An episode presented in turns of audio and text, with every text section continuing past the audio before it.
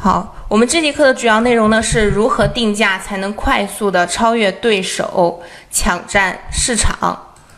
咱们本节课呢主要分为两个部分，第一个部分呢是轻松超越竞争对手的定价模式，第二个部分呢就是两张表格教大家搞懂爆款产品的定价和管理。我们先来看第一部分的内容，大家希不希望比你的竞争对手出更多的订单呢？我想大家肯定是希望的，但是我们首先要确定谁才是我们的竞争对手。只有把竞争对手搞清楚了，我们攻击的动作呢才能精准有效。但有的同学呢，他可能会一头雾水，觉得这个竞争对手还需要找吗？肯定不会找错的，对不对？很显而易见。但是呢，可能你真的并不知道你的竞争对手是谁。那我们该怎么样去锁定咱们的竞争对手呢？好，现在呢，我们来先看一个例子啊，先理解一下这个理论的关系。我们来分析一下谁和谁具有这个直接的竞争关系。我现在是把嗯答案直接告诉大家了，一会儿呢再给大家举一个例子，不告诉大家答案，看大家能不能分析出来。我们先来看一下这个例子，A 和 B 呢，就是从它的外观上，我们很明显都可以看出来是游戏用的鼠鼠标。首先呢，它们在这个定位上。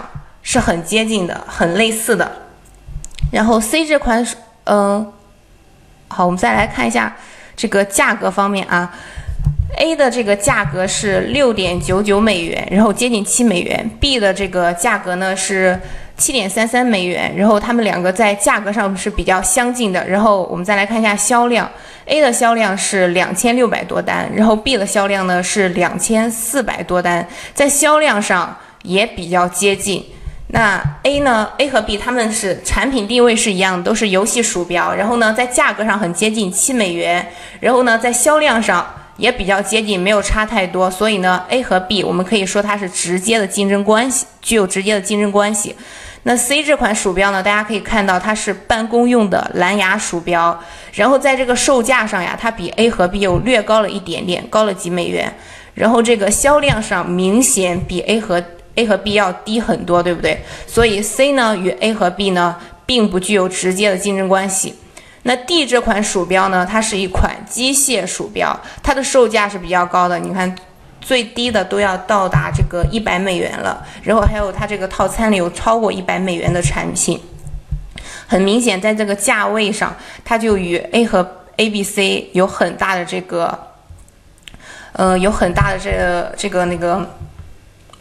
阶阶层了，不是一个档次的产品。然后这个因为定价不同呢，所以它们的销量也是不同的。所以这个 D 呢与 A、B、C 不具有这个直接的关系。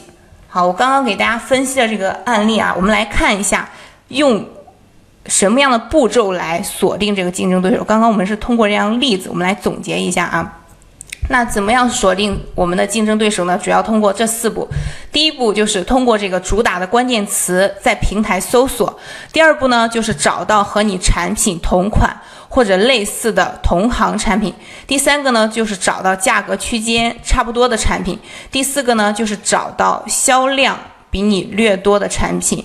那我们总结一下，就是产品类似，价格相近。销量比你略多，这样的产品才是我们主要的竞争对手。好，我们现在再来看一个例子。好，假如这个倒数第二排这个第二个圈红色框框这个行车记录仪，它是我们的产品。然后我们来分析一下啊，有哪些产品是和我们这个产品具有直接竞争关系呢？